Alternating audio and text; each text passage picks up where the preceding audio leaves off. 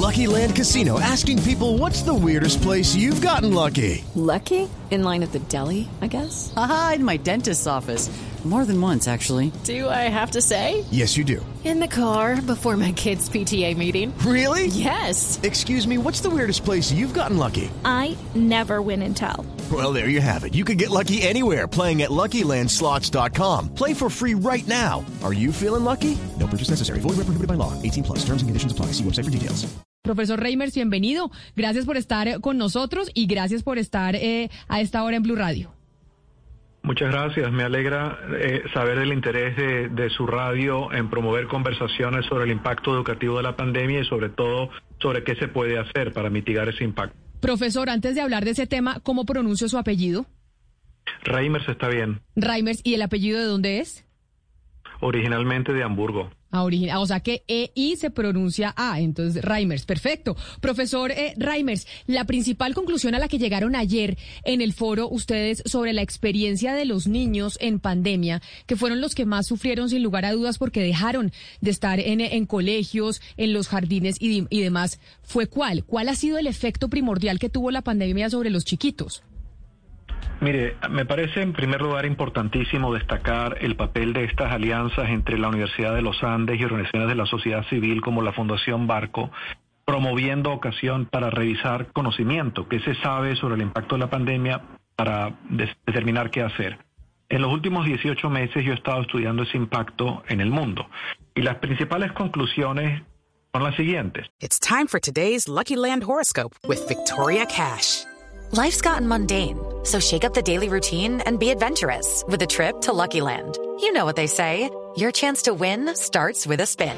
So go to LuckyLandSlots.com to play over 100 social casino-style games for free for your chance to redeem some serious prizes. Get lucky today at LuckyLandSlots.com. Available to players in the U.S., excluding Washington and Michigan. No purchase necessary. VGW Group. Void or prohibited by law. 18 plus. Terms and conditions apply. En primer lugar, que el impacto no es el mismo, ni en todos los países, ni para todos los niños. Este impacto está mediado por las decisiones que tomaron los gobiernos y está mediado por la condición socioeconómica del niño. Si uno tuviera que sintetizar los canales a través de los cuales COVID ha impactado la educación, pues son cinco.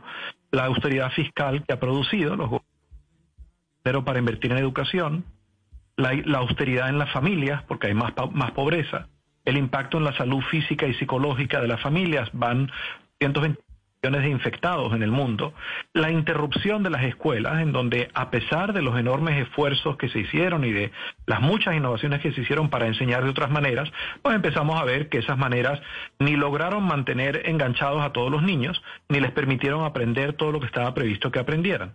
Entonces, dada esa realidad, la pregunta es, bueno, ¿y qué se puede hacer hacia el futuro? Y en ese sentido, es muy importante rescatar las cosas buenas que pasaron durante la pandemia y, rescatar lo que nos dice la investigación son las cosas que habría que hacer para recuperar, digamos, los aprendizajes que no se lograron. Y la Fundación Barco publicó una guía que yo escribí resumiendo esta investigación que dice hay tres pilares de una estrategia de reconstruir mejor.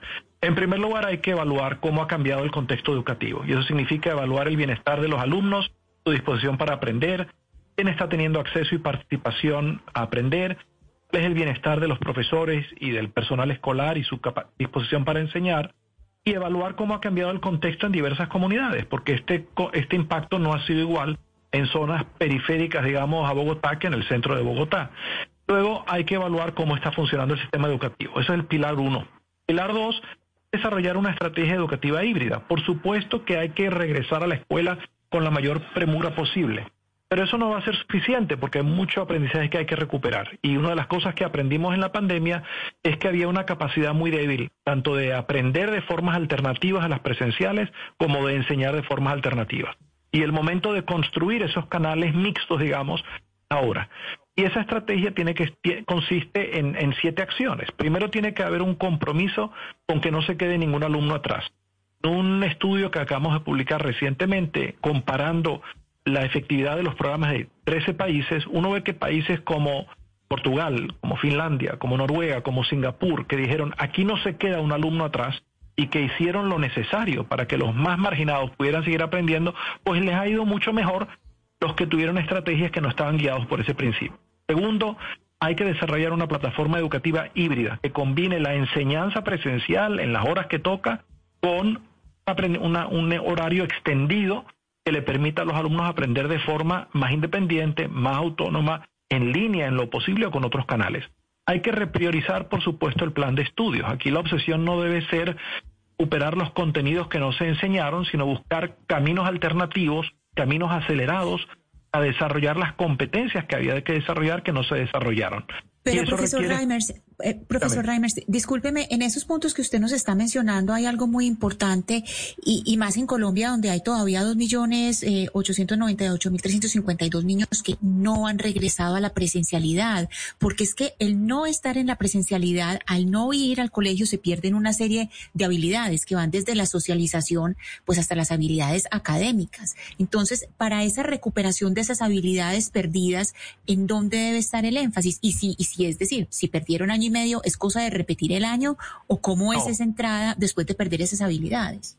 A ver, dos cosas. Por supuesto que es muy importante regresar a la presencialidad porque hay cosas que es muy difícil aprender de forma remota. Pero no es suficiente con regresar a la presencialidad. Digamos, regresar a la presencialidad para que las escuelas vuelvan a hacer lo que estaban haciendo hace año y medio, no va a permitir recuperar lo que se aprendió. Y tratar simplemente de repetir el año supone todo el mundo tiene el privilegio de poder invertir dos años adicionales de su vida en su educación, lo cual no es una realidad para la gente más vulnerable. Entonces, de lo que se trata es de desarrollar formas aceleradas de aprendizaje. ¿En qué consiste una forma? Hay mucha evidencia sobre en qué consiste un currículum acelerado. Es un currículum que tiene menos repetición, que elimina mucha de la redundancia que hay en un currículum, que está muy orientado a competencias. Yo creo que aquí hay que hacer un grandísimo esfuerzo para enseñarle a los profesores cómo se hace un currículum acelerado. Y una de las cosas que hay que hacer en este momento es darse cuenta que las escuelas solas, sin un apoyo, no tienen la capacidad de hacer todo lo que es necesario. Pero si uno piensa en redes escolares, redes como la Alianza Educativa en Colombia. Y si uno piensa en consorcios que le conecten a una red escolar una universidad, como lo que ha estado haciendo la Universidad de AFIT en Colombia, asociándose con eh, eh, sistemas educativos municipales, en esa escala sí es posible eh, implementar estas recomendaciones. O sea que hay que pensar a una escala diferente que le permita a la escuela aumentar su capacidad de hacer todo lo que es necesario para recuperar las capacidades que no se lograron. Señor Reimers, eh, mucho se ha hablado, aparte pues de los efectos que usted nos viene diciendo sobre la educación de los niños, también se ha hablado del efecto sobre la salud mental de los niños. Estaba viendo un reportaje hoy que salió de uno de siete niños en el mundo sufre de problemas de salud mental. ¿Cómo abordar esto en, este retorno a clases? Es decir, los pensums, los currículums, etcétera, tienen que también estar enfocados en, en poder mirar el estado de la salud mental de los estudiantes hoy en día. Por supuesto que este es un tema importantísimo. Piense usted que con 230 millones de personas infectadas en el mundo, si usted calcula que cada una de esas personas tiene por lo menos tres familiares cercanos. Y si usted se da cuenta que esta infección significa el poder perder la vida, es decir, que ha habido mil millones de personas que en los últimos 18 meses han contemplado la posibilidad o de perder la vida o que un pariente cercano la pierda. Por supuesto que el, el estrés prolongado que eso genera hace muy difícil tener la concentración, la calma para aprender que uno tendría sin ese estrés. Ahora, yo no creo que eso requiere cambiar los programas de estudio, yo creo que eso requiere cambiar la manera de operar de las escuelas. Y hay cosas muy sencillas que muchas escuelas ya han estado haciendo durante la pandemia. Por ejemplo, que cuando los estudiantes llegan a la escuela, lo primero que ocurre es que en un grupo pequeño con una profesora, la profesora le pregunta a cada uno, ¿Cómo estás? ¿Cómo te está yendo? ¿Cómo van las cosas? El hacer ese diagnóstico de cuál es el bienestar de los niños, el reconocer que ningún niño va a estudiar cuando tiene miedo y que al profesor le toca saber en qué estado emocional está esa persona y crear un ambiente acogedor donde esa persona se sienta que ese adulto le importa. Eso es importantísimo para todos los niños y en particular es importantísimo para los más vulnerables que han estado experimentando mayor estrés y otro tipo de dificultades. Ha habido también aumento en la violencia doméstica en muchos sitios causados por las la manera desproporcionada en que esta pandemia ha impactado a los sectores más vulnerables de la sociedad. Entonces, claro que una de las cosas que hay que hacer en este momento es rebalancear el funcionamiento de la escuela para que le dé una atención más integral al estudiante. Y eso va a requerir repensar, reimaginar un poco los roles de la gente en las escuelas, empezar a pensar la tarea de enseñar no la puede hacer una maestra sola, encerrada en su salón con sus alumnos, sino que esta es una tarea que requiere de equipos, donde los profesores tienen que conversar con sus colegas, tienen que apoyarse, donde las alianzas entre escuelas otras organizaciones comunitarias o de la sociedad civil van a ser muy importantes. Es posible que las escuelas no tengan la capacidad de tener en su propia planta de personal un psicólogo, un trabajador social, pero sí pueden establecer alianzas con otras organizaciones en la comunidad que tengan ese servicio y que puedan apoyar a las profesoras para dar esa atención integral al estudiante. Pues muy interesante este documento que presentan ustedes o que presentaron ayer, profesor eh, Reimers, sobre el tema de la educación post pandemia. Profesor Reimers, mil gracias por, por habernos atendido hoy aquí en Mañanas Blue. Gracias a ustedes por su interés. Adiós.